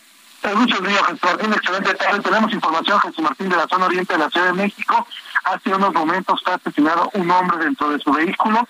Los hechos ocurren justamente en el andador Carácuaro, la calle de sitio de Cuautla. Esto es en la colonia Ermita Zaragoza, como referencia muy cerca de la calzada General Ignacio Zaragoza. Se desconoce el motivo pues de este asesinato, únicamente se habla de que llegaron sujetos y sin mediar palabra le dispararon al conductor de este vehículo en color champán, los cuales se encuentran en estas eh, calles, calles muy pequeñas. Únicamente pues eh, lo más cercano que tenemos es la zona de la calzada General Ignacio Zaragoza, donde sí hay que manejar con precaución, porque también ya cae una ligera llovizna, avance lentos desde la zona de Gratao, y principalmente para quien desea llegar hacia los puentes de la Concordia, o más adelante para continuar hacia la autopista México-Puebla. De momento, Jesús Martín, el reporte que tenemos. Muchas gracias por la información, Javier. Estamos atentos a la Hasta luego, muy buenas tardes. Mario Miranda, qué gusto saludarte. Muy buenas tardes, Mario. ¿Qué tal, Jesús Martín? Buenas tardes. Pues nos encontramos en la avenida Mariano Escobedo, casi esquina Ejército Nacional, esto en la colonia Polanco, donde a un tráiler que transportaba papel se le prendió la caja quedando sobre la banqueta de la avenida Mariano Escobedo, esto en dirección a Paseo de la Reforma. En el lugar ya se encuentran elementos de la Secretaría de Seguridad Ciudadana, quienes están a la espera de una grúa para realizar el retiro de esta caja. La vialidad se encuentra afectada en Mariano Escobedo, esto en dirección a Reforma, en el sentido opuesto, en dirección hacia la calzada México-Tacuba, también tenemos bastante carga vehicular la avenida Ejército Nacional con tránsito lento en dirección al circuito interior y en el sentido opuesto en dirección hacia el anillo periférico tenemos buen avance. Jesús Martín, por último, informarte que en esta zona de la alcaldía Miguel Hidalgo hasta el momento no hay presencia de lluvia. Jesús Martín. Bien, gracias por la información, Mario. Seguimos pendientes, buenas tardes. Eh, seguimos pendientes y muy buenas tardes. Sí, no, no hay pronóstico de lluvia por lo menos en lo que resta de la tarde, pero esperaremos hacia la noche, sobre todo la madrugada, que finalmente, pues surja algo de lluvia, sobre todo aquí en el centro del país. Son las siete con nueve, las siete con nueve hora del centro de la República Mexicana. Voy a entrar en comunicación en estos momentos con Cristel Rosales. Ella es coordinadora del programa de la justicia de México Evalúa. Y bueno, pues le hemos llamado porque pues, el tema de la impunidad sigue siendo uno de los grandes rezagos, uno de los grandes pendientes que hay de cualquier organización, de cualquier gobierno, bajo cualquier bandera y cualquier partido. La impunidad a nivel nacional para 2021 alcanzó el 91.8%. Entonces, imagínense de lo que estamos hablando. La impunidad se vuelve a confirmar que uno de cada diez delitos es denunciado. Y Cristel Rosales, gracias por este, estos minutos para el auditorio del Heraldo Radio. Muy buenas tardes. Muy buenas tardes, Jesús. Pues gracias por la oportunidad de presentar. Como bien dice, la impunidad es un fenómeno que eh, nos duele a todos como sociedad y que año con año pues no vemos cambios, ¿no? No vemos un Estado que haga frente a este fenómeno. Muy, muy grave este asunto. Han presentado esto en Hallazgos 2021, ¿no? La evaluación del sistema de justicia penal de México. Además de la impunidad, ¿cuáles son los otros datos o algún otro dato que la audiencia deba, deba saber para preocuparnos y ocuparnos, por supuesto? Sí, pues estamos encontrando que tenemos un Estado que no está logrando pues dar una respuesta adecuada a los fenómenos criminales. Eh, justamente pues uno de los índices que, caracteriza esta incapacidad de dar respuesta, esa impunidad, pero en realidad eh, para nosotros lo importante es eh, pues explicar que, cuáles son las causas que pueden estar dando lugar a esta impunidad y una de las más importantes tiene que ver con un abandono por parte del Estado. ¿no? no es posible construir instituciones que den respuesta si no se invierte en ellas, si no se ofrecen condiciones dignas de trabajo, si no se les facilitan pues todos los elementos para poder eh, trabajar. ¿no? Por poner un ejemplo, en términos presupuestales, eh, la asignación de recursos para el sector solo se incrementó en 0.07% del 2020 al 2021. ¿no? O sea, con eso, pues prácticamente las instituciones ni siquiera logran cubrir la nómina y tienen que hacer pues una serie de adecuaciones internas para poder dar respuesta y esto conduce a otro indicador que estamos identificando y que es la sobrecarga de trabajo en los operadores. Mm. Cada agente del Ministerio Público, cada fiscal, atiende en promedio 169 investigaciones. ¿Cómo puede ser que pidamos que hagan realmente la investigación que esperamos, la investigación que nos merecemos con esa carga de trabajo? O bien, por ejemplo, un perito que hace las labores también de investigación en estos casos complejos de desaparición, por ejemplo, pues tienen casi 400 eh, solicitudes de servicio al mismo tiempo y en realidad pues esto merece que se tomen pues eh, decisiones internas para poder hacer frente a esta demanda. Eso nos parece que es uno de los elementos pues importantísimos que tenemos que destacar y otro también elemento importante tiene que ver con las condiciones que nosotros observamos eh, en el ámbito federal. Vemos a una Fiscalía General de la República que tendría que ser la que esté persiguiendo los grandes delitos de macrocriminalidad, a la delincuencia organizada, que tendría que estar pues eh, abatiendo, digamos, a las eh, estructuras criminales, identificando qué es lo que está pasando y, y por el contrario vemos una institución que se ha replegado, que ha reducido sus investigaciones en más de 30% y que prácticamente no está dando respuesta a nada. Esto pues abre nuevamente una puerta también a la impunidad y otro de los elementos que también nos preocupa tiene que ver con la militarización de la seguridad pública, ¿no? Porque ahora tenemos en vez de policías militares pues custodiando las calles, pero son militares que no tienen la capacitación suficiente para poder hacer eh, actuaciones de investigación, para poder apoyar en términos de justicia. Y eso pues sin duda es son elementos que tendríamos que estar discutiendo. Vaya, pues ahora, con esta información y estos resultados, ¿qué, ¿qué, es lo que podemos hacer o cómo podemos trabajar? Es decir, hay que enviárselos al legislativo para que trabaje en consecuencia, a la opinión en general para que entonces nos ocupemos nosotros del asunto. ¿Qué es lo que hacemos con esta valiosa información ahora? Pues nos parece importante justamente destacar dos cosas en términos de recomendaciones. La primera, voltear a ver aquellos estados que se están comprometiendo con la justicia, que están buscando pues tener mejores condiciones para dar respuesta. Uno de ellos es Querétaro, otro es Coahuila, que están buscando más que decir que ya batieron la impunidad, en realidad están esforzándose entre todas las instituciones, dialogando entre ellas, ver cómo van a lograr financiar pues esas políticas públicas y me parece que esos son los ejemplos que tenemos que seguir por un lado y por el otro esto que comentas, ¿no? Es necesario reducir las asimetrías en la asignación de los recursos. Tenemos defensorías públicas y comisiones ejecutivas de atención a víctimas que están prácticamente invisibilizadas en el presupuesto. Esto es necesario que pues, los legislativos, tanto el federal como los locales, pues tomen cartas en el asunto. Bien, pues eh, vamos a estar eh, revisando toda esta información. ¿El público dónde puede entrar? ¿A qué red social? ¿A qué página para profundizar en esta información?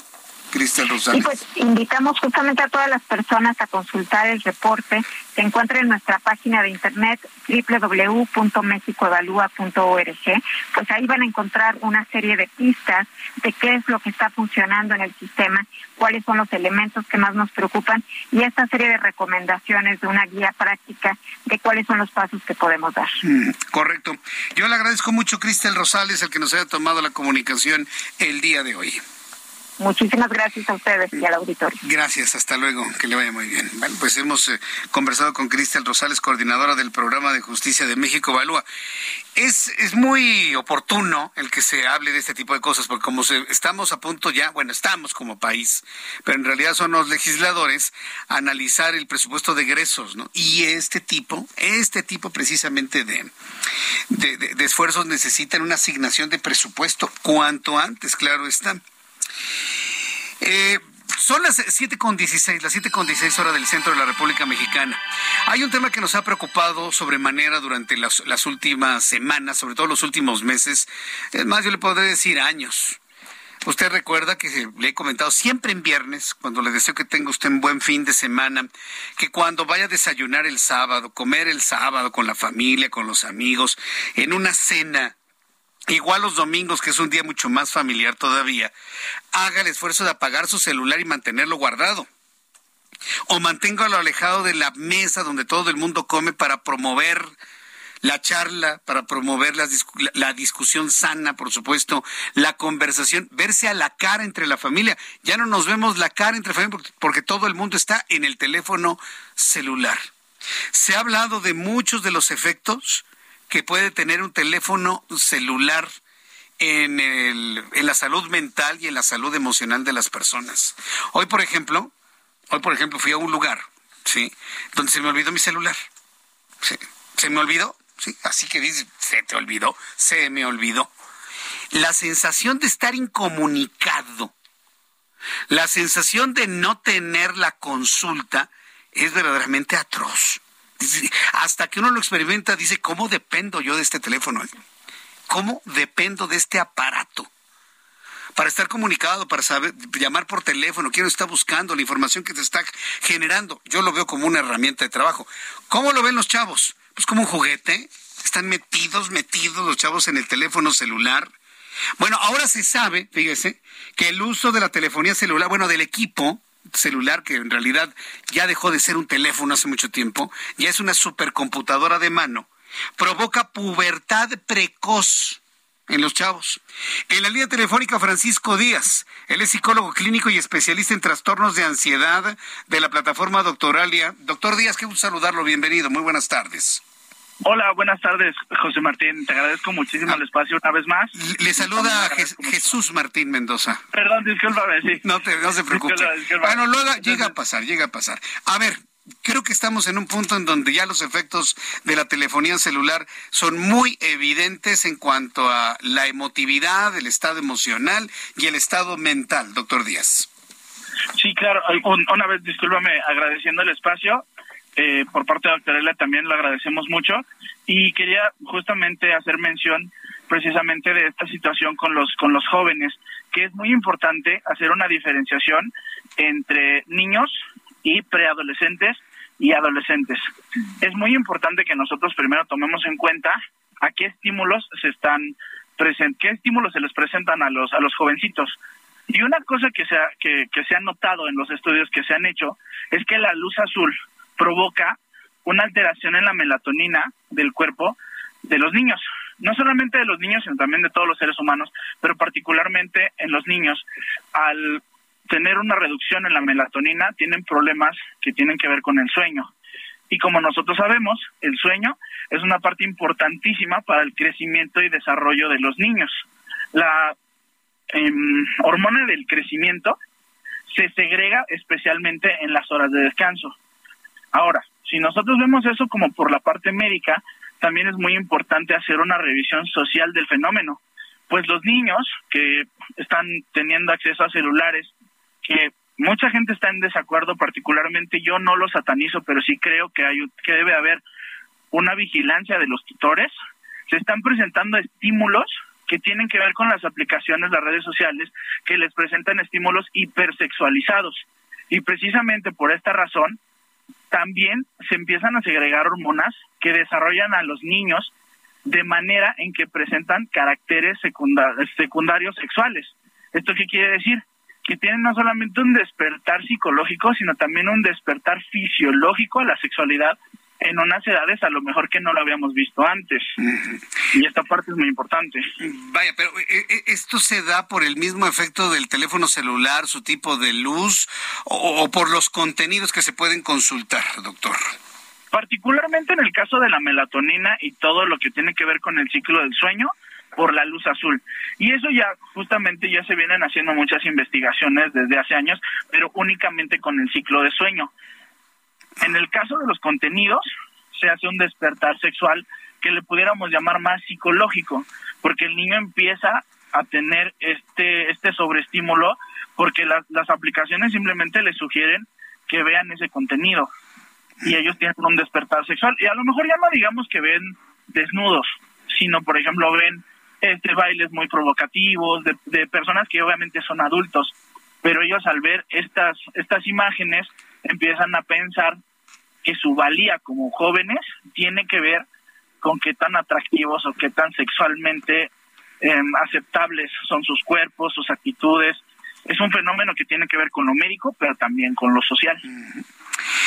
Bien, pues eh, yo quiero agradecerle mucho, doctor Díaz. Eh, el tema es muy amplio. Yo quisiera que lo platicáramos en varias entregas para que no se nos pierdan algunos datos, en varias entregas aquí en el Heraldo Radio, sobre todo porque es información muy valiosa para los padres de familia e inclusive también para los propios eh, jóvenes que están utilizando, yo pienso y percibo de manera excesiva el teléfono celular. Por lo pronto yo seguiré insistiendo en que hay momentos en los que debemos dejarlo de lado precisamente para que nuestra, nuestro desarrollo, nuestro metabolismo se dé de una manera totalmente correcta. Yo le agradezco, doctor Díaz, el que me haya tomado la comunicación el día de hoy.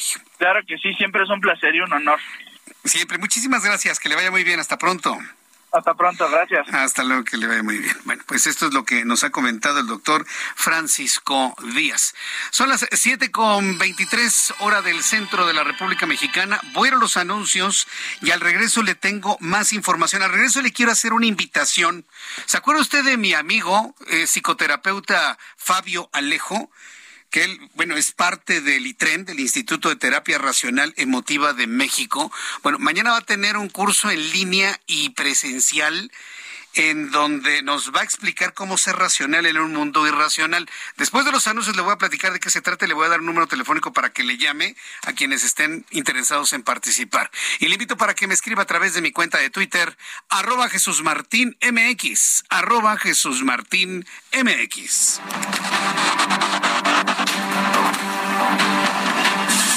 ¿Sabías que 80% de los rayos solares UV llegan a la Tierra incluso en un día nublado? Llega a México la nueva tecnología en protección solar en esferas suspendidas, especializada en pieles grasas. El protector solar de Ash Natural Concept FPS 30 ayuda a dispersar y reflejar los rayos UVB y UVA de onda corta. Además, es libre de aceites minerales, petrolatos y colorantes. El protector solar de Ash Natural Concept contiene en su formulación aloe vera y vitamina E y Tea Tree Oil brindando a tu piel la protección que necesita. Protégete del daño solar con Ash Natural Concept, la mejor tecnología para el cuidado de tu piel. El amor inspira nuestras acciones por México. Reforestando la tierra, reciclando, cuidando el agua, impulsando a las mujeres y generando bienestar en las comunidades. Juntos somos Coca-Cola y contigo el amor multiplica.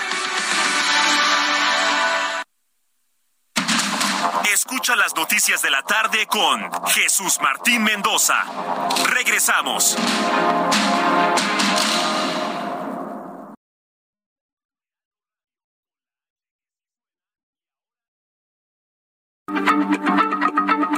Heraldo Radio, la H se lee, se comparte, se ve y ahora también se escucha.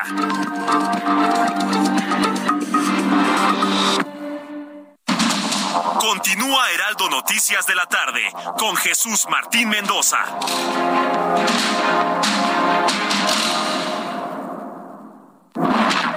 Estufa que manejas desde el smartphone? Nuevas estufas LG InstaView, ahora con inteligencia artificial LG ThinQ. Toca dos veces y descubre la magia del interior sin abrir la puerta. Las únicas con horno de convección, air fryer, grill y triple flama. Descubre la inteligencia de la cocina con LG.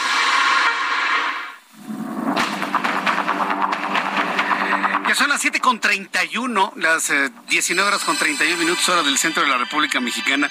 Mire, de verdad que yo quiero agradecerle tanto, tanto a nuestros patrocinadores que, que envían sus mensajes, que lo invitan a que usted haga, participe.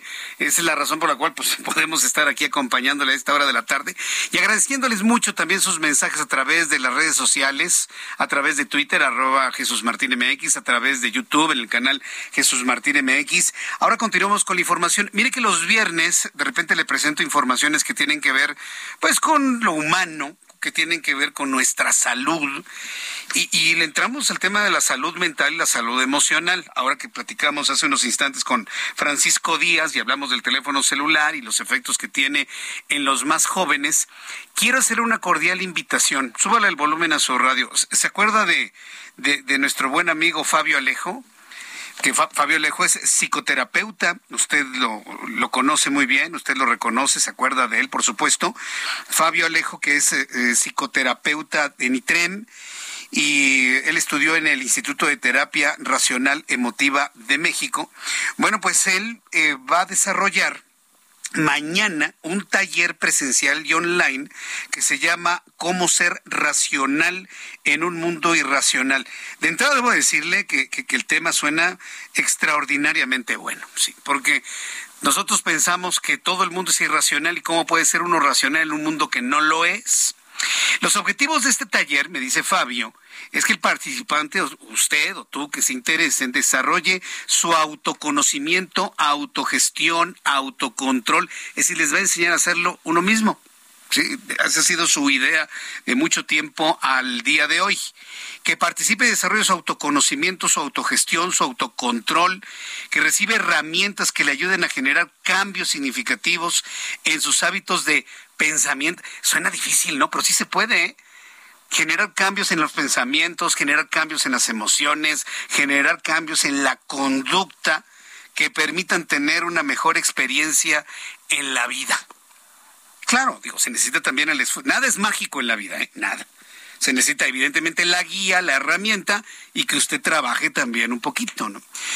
Eh, me dice Fabio que lo que se va a aprender es conocerse a sí mismo de manera más profunda, a entender por qué y para qué se hace lo que se hace, y eso que hace usted ayuda a vivir mejor o empeora la experiencia de vida. Esto es fundamental. ¿Se acuerda cuando le he dicho que hay mucha gente que trabaja sufriéndolo? Ah, bueno, pues por ahí va el asunto. ¿eh? No le gusta su trabajo, pues trabajan por la lana, pero en realidad lo sufren. También se va a aprender a reconocer las sensaciones en el cuerpo que avisan cuando algo irracional está pasando por la mente, técnicas para reducir la experiencia de ansiedad, reconocer los sentimientos y emociones para nombrarlas y gestionarlas, responder en lugar de reaccionar. Va a haber una, varios módulos eh, un módulo que se llama Entendiéndome, otro módulo Alfabetización Emocional. Somos unos analfabetos emocionales, la mayoría de todos, ¿no? Alfabetización emocional, conociendo mis emociones, racionalidad, pensar rápido, pensar despacio, actitudes, esquema, la parte más vulnerable de mí. Está buenísimo. A ver, ¿cómo puede conocer usted más sobre este taller, cómo ser racional en un mundo irracional? Yo le invito para que entre en Facebook, para que entre en Facebook al sitio de Fabio Alejo, se escribe con V, Fabio Alejo, y abajito está la invitación con todos los módulos para que usted lo conozca a profundidad. ¿Está interesado en conocer más información a través de su teléfono celular? Envíele un mensaje de WhatsApp escribiéndole me interesa el curso cómo ser racional. Escríbale cómo ser racional al siguiente WhatsApp 55 34 30 5151. Está muy fácil. 55 34 30 51 51. 55 34 30 5151. Usted le manda este mensaje, él se va a comunicar con usted y le va a decir cómo participar en este taller el día de mañana y todo lo que implica, por supuesto. Y yo creo que son de esas cosas que vale la pena compartir. Le repito el, el celular para que le mande un mensaje de WhatsApp a Fabio Lejo. 55 34 30 5151 55 34 30 51 51. Son las 7 con 35, tiempo del centro de la República Mexicana. Otra cosa que le quiero invitar Hay algo que a mí en lo personal me da un enorme gusto. Sabe usted que tenemos un programa de televisión a las 2, a las, a las 2 de la tarde por el canal 8. 8.1 a las 2 de la tarde. Bueno, pues quiero informarle que ya puede ver toda nuestra programación del Heraldo Televisión, además del canal 8.1 que está al aire en el Valle de México, a través de YouTube. Todo el Heraldo en un clic, así de fácil. Entre usted al sitio de YouTube del Heraldo de México y encontrará la transmisión de todos nuestros programas de televisión. En la mañana Mario Maldonado, luego nos vamos con Alejandro Cacho, con eh, Paulina Abascal, el programa de Darío Celis, llegamos al programa de este servidor Jesús Martín a las dos de la tarde, los reportajes de la Dolce Vele, eh, con el dedo en la llaga de, Adriana Delgado, en fin, una gran cantidad de programas, Salvador García Soto, Javier Solórzano.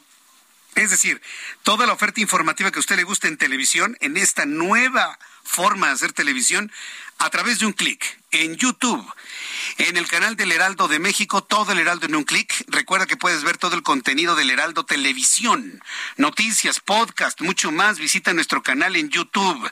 Además, toda nuestra programación donde quieras y cuando quieras. Noticias, podcast, entretenimiento, mucho más. Visita el canal de YouTube, El Heraldo de México, todo el Heraldo en un clic. Y yo le invito, ahí sí hago mi comercial específico, lo invito a que todos los días a las 2 de la tarde, tiempo del centro de México, vea y escuche las noticias con su servidor Jesús Martín Mendoza en Heraldo Televisión. 2 de la tarde a través de YouTube, en el canal Heraldo de México y también por el canal 8.1 en su televisor. Ya son las 7.37 hora del centro de la República Mexicana. Estos son los, los anuncios que quería darle a conocer para continuar también con las noticias aquí en el Heraldo Radio. 7.37. Destino Qatar en el Heraldo Radio. Una presentación de LG.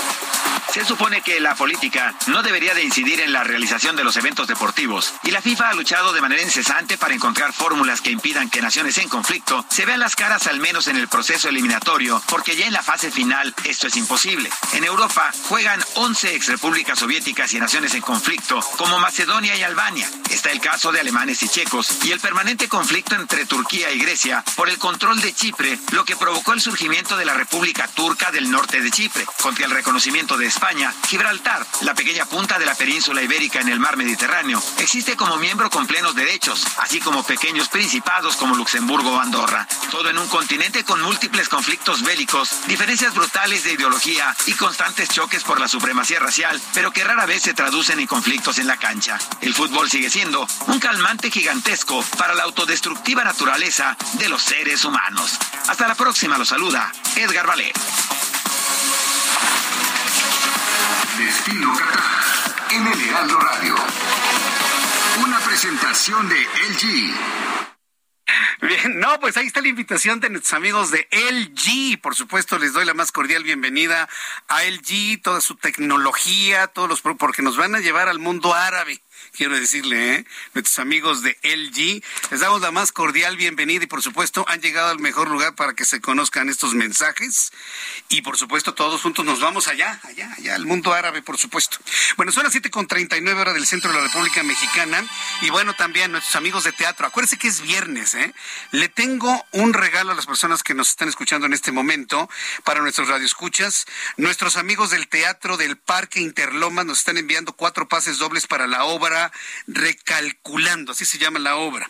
Si ustedes quieren asistir a Recalculando, eh, este sábado 9 de octubre, envíanos un mensaje con su nombre completo a nuestro número de WhatsApp aquí en el Heraldo Radio. ¿Se acuerdan nuestro número de WhatsApp? A ver si se acuerdan. 55 3999 4020 55 3999 4020. Le regalo un pase doble a las primeras cuatro personas que nos llamen para ir a la obra Recalculando en el Parque Interlomas. Recalculando es un espectáculo de comedia filosófica muy al estilo de Odín Dupeirón. Ya con eso garantiza ¿eh? el espectáculo y vale mucho la pena. Envíenos su mensaje, las primeras cuatro personas que nos envíen mensaje al 55 39 99 40 20 se van a la obra de Odín Dupeirón Recalculando. 7 con 40 hora del centro de la República Mexicana y está aquí con nosotros en el estudio Roberto San Germán con toda la información deportiva, mi querido Roberto. ¿Qué tal, mi querido Jesús Martín? Buenas noches y buenas noches a toda la gente que nos sintoniza. Oye, pues ya te acuerdas que hace poco hablábamos de los torneos de tenis, el de Acapulco y el de Guadalajara. Bueno, pues ya viene un torneo de otro deporte que se llama pádel el pádel tenis, que fue hecho en México, fue inventado único por el señor Corcuera. Me, estoy enterando que el pádel es una invención mexicana. Exacto. Y de aquí pasó a otros países como Argentina y como España, en donde se le dio mucho auge y obviamente pues a México regresa. Pero tenemos aquí al presidente de eh, la Federación Internacional Padel, Platinum México, al señor Mauricio Pontones Simón. ¿Cómo estás, mi querido Mauricio? Buenas noches. Bienvenido, Hola, Roberto. Hola, Roberto. Buenas noches. Hola, Jesús Martín. Buenas noches. Gracias por recibirme. Bienvenido aquí al Heraldo Radio. Oye, una pregunta, Mauricio. ¿Cómo llegó el torneo a México y qué es el FIP Platinum? FIP Platinum, sí, les cuento un poco. Este, bueno, desde los últimos dos años, como lo dice Roberto bien, ha crecido el pádel impresionantemente tanto en México como a nivel internacional. Este, en la Federación Mexicana de Pádel se han hecho torneos en, la República Mexicana y la Federación Internacional hace sus torneos en, la, el mundo. Hoy hay un torneo que se llama la, una gira FIP, en donde participan todos los 50 países. Hay como 100 torneos. Y este torneo que se llama Value FIP Platinum es solo hay dos platinos, que son los dos torneos más importantes que se hacen a nivel mundial, uno en Italia y otro aquí en México. Tenemos el gusto de hacerlo aquí, estamos muy contentos de hacerlo.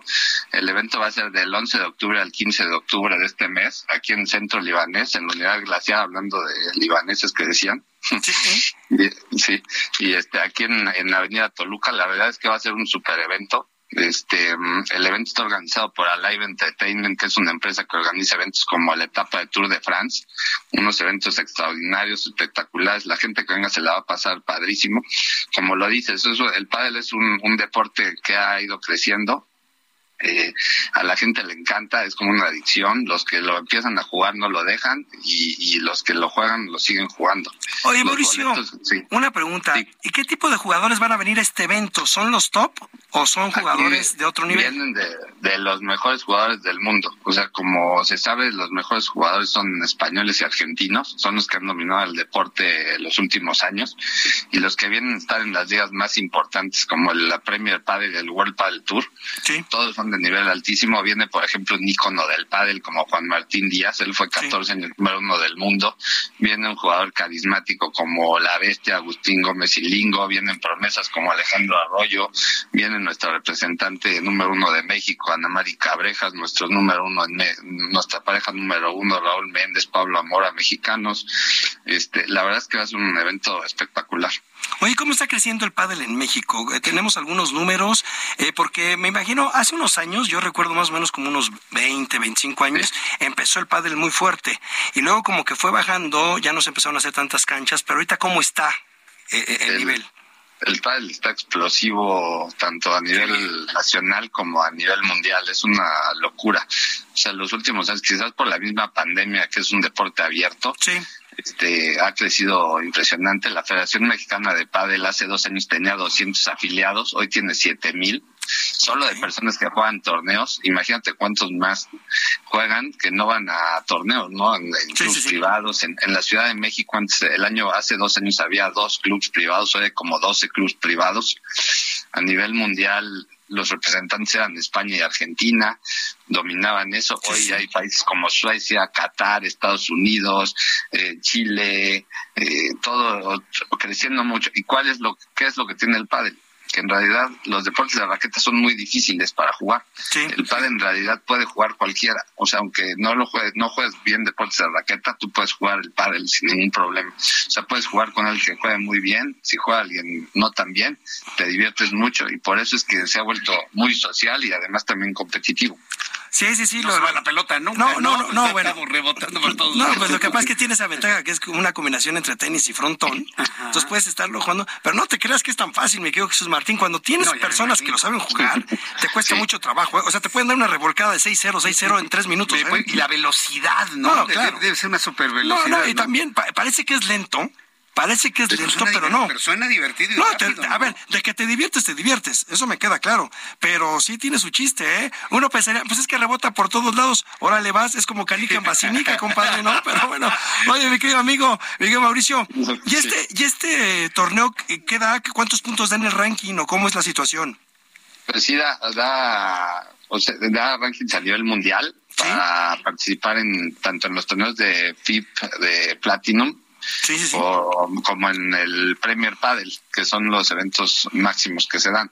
El torneo está en una bolsa de 75 mil euros para repartir de todos los participantes y este y pues, la idea es que vienen los jugadores porque quieren tener puntos para seguir jugando este tipo de torneos y hay una oportunidad para los jóvenes o los que están empezando de que puedan entrar a jugar calificaciones y puedan jugar este torneo. Te digo, el evento es del 11 al 15 de octubre en Centro Libanés y los boletos están disponibles en boletomóvil.com. a partir del martes que entra, ¿verdad, Mauricio? Sí, a partir del martes. A partir del martes. Sí, ya, lo digo. A ver, ¿tú es como boletomóvil.com? Boletomóvil.com. Eso es nuevo, ¿verdad? pues yo creo que sí. Yo no lo había escuchado. no lo había escuchado. son de estas cosas que. Boletomóvil.com. Ya ves que hay muchas plataformas ya de... Oye, pero, pero, una pregunta, Mauricio. También el Heraldo es patrocinador del evento, ¿va? Claro, sí, el Heraldo es un patrocinador. De hecho, sí, también este, me ganaste aquí. lo tendría agradezco a Grupo Heraldo, a Grupo Andrade sí, también. El apoyo este para este evento. La verdad es que nos han dado esta oportunidad de estar aquí con ustedes, no esta en este momento, sino en, en más este, entrevistas que, que, se han hecho. La verdad es que están apoyando increíble este deporte, se los agradecemos todos, no nada más yo, sino las federaciones y todo, ya, ya lo verán. Y la verdad es que hablando ahorita me gustaría también, no sé cómo podríamos donar algunas series, pero este... A ver, mira, aquí, aquí Jesús Martín es el que tiene mucha experiencia en radio. Él te puede decir, hasta creo que fue interventor de gobernación alguna época. y él te puede decir de los boletos cómo los podríamos, este, si quieres dar alguna serie o algo. pues a ver. 10 diez, diez, pases dobles este, para los radioescuchas. Pues Bien. vamos a dar 10 pases dobles, sobre todo para quienes hayan escuchado esta entrevista y, nos digan que entendieron cómo es el, el pádel, así muy sucinto. Muy, barcos, ¿no? Sí, sí, sí, una descripción así muy rapidita de lo que es el pádel y me mandan un mensaje a nuestro WhatsApp del programa que es 55 39 99 40 20 55 39 99 40 20 y las primeras 10 personas que nos contesten correctamente les damos su pase doble. ¿Qué te parece, Mauricio? Perfecto, y si puedo adicionar algo que nos digan en qué ciudad se inventó el pádel. Ah, porque perfecto. muy bien. Y, fíjate, es una ciudad este bien importante. Eh, eh, ¿Podemos decir más o menos el estado o no? ¿O ya es muy barco? No, no, bueno, está bien. Está cerca de la Ciudad de México, está cerca como a 300 kilómetros. Tiene playa. Tiene allá.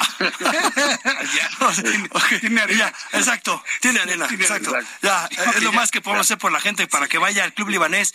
Este, el que dices tú de Glaciar es el que está arriba por Avenida Toluca, ¿no? Sí, en Avenida Toluca, sí. Aquí en Avenida Toluca, sí. Perfecto.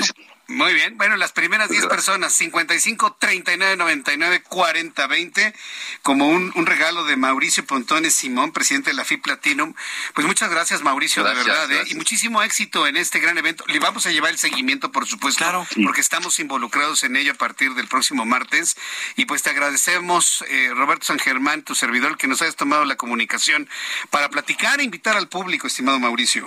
Sí, no, gracias por el tiempo y ustedes, claro, también están invitados al evento. Ya les mandaremos ahí sus boletos y esperemos que vengan. Roberto, pues tú que estás en deportes, sí, claro. Este, que, que vinieras y Jesús Martín, pues como no sé si tú eres de los que no conoce el pádel y si vienes te va a gustar.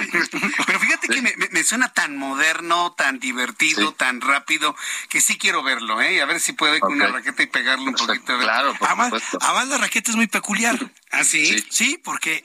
No es una raqueta como las de... No, como las de squash, como las de frontón, no, es una raqueta especial. Sí, tampoco es como la de high like, es como una... No, no, esta es una... No, no, no, esta es una, es una raqueta, digamos que es una raqueta dura. Ah, no, pues hago con el golpe de la cabeza. Pues, es como la pelota vasca. Ah, ah ya. Imagínate ese tipo de raqueta, así, imagínate cómo eso, pero tú la tienes que ver, la verdad es que es interesante y sí está bien, bien para jugarlo. Bueno, muy bien. Pues, está, muchos, te puedo asegurar, Mauricio, que mucha gente ha descubierto el pádel el día de hoy aquí en el Heraldo. Gracias, gracias, gracias, gracias por el tiempo, se los agradezco. Bien, pues muchas gracias, Mauricio. Que tengas muy buena tarde. Gracias, hasta luego.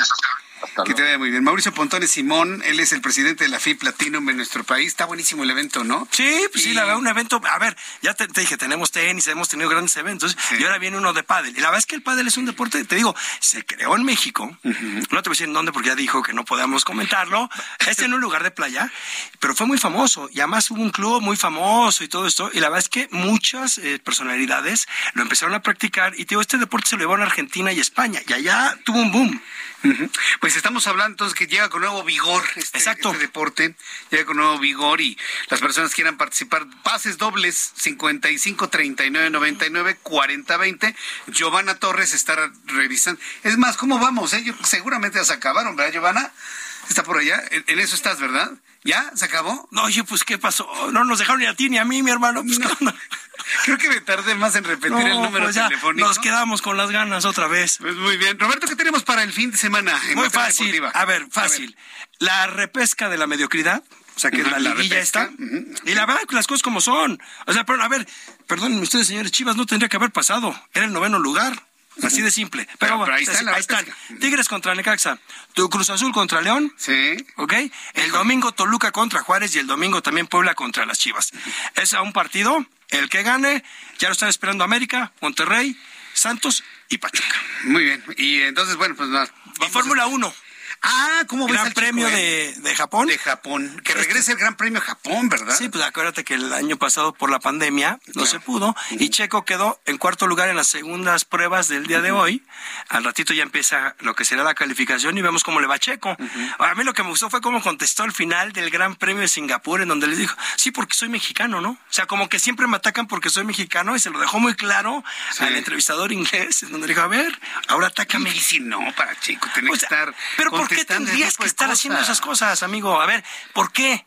¿Por qué pasa a denigrar a alguien por su país, por su, a ver, por su nacionalidad, por el continente donde vive, por, o sea, por su sexo, por su orientación sexual, por su religión, por su color de piel, o sea, por su tamaño, o sea, por su complexión, o sea, estamos tan idiotas es que me sorprende tanto, Roberto, porque nosotros lo vemos aquí como un campeón y luego me entero de que lo critican, que le dicen, que le hacen un, desaire. Y dices, ¿pero por qué si es un campeón? Bueno, a los mexicanos nos hacen muchos desaires, ¿eh? Sí.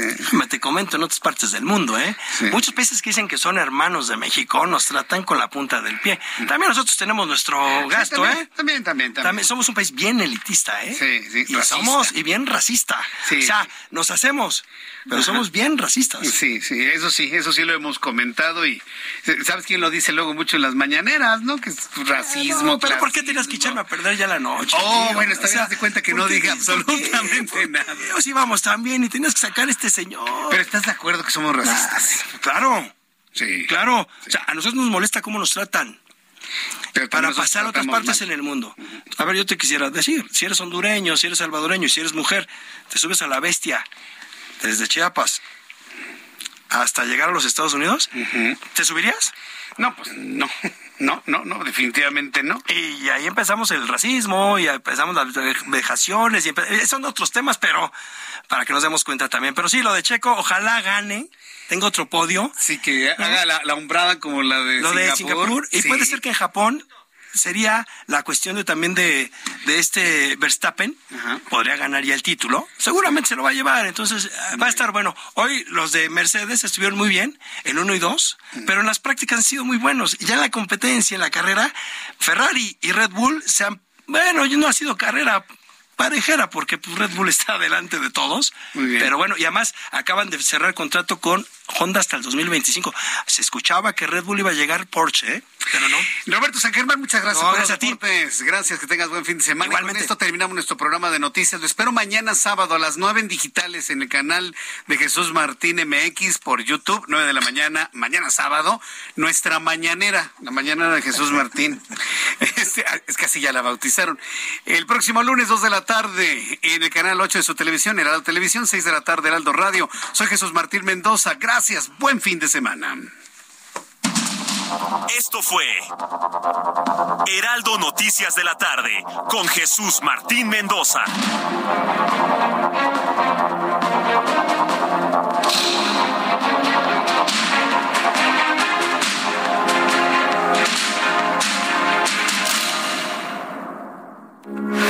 Heraldo Radio, con la H que sí suena y ahora también se escucha.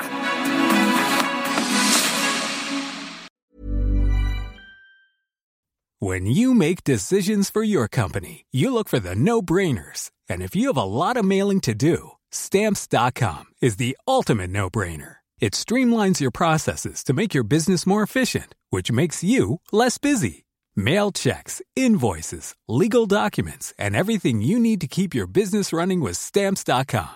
Seamlessly connect with every major marketplace and shopping cart. Schedule package pickups and see your cheapest and fastest shipping options from different carriers. With rates up to 89% off USPS and UPS rates. And with the Stamps.com mobile app, you can take care of mailing and shipping wherever you are. Make the same no-brainer decision as over 1 million other businesses with stamps.com. Sign up with code program for a 4-week trial plus free postage and a free digital scale. No long-term commitments or contracts. That's stamps.com. Code program.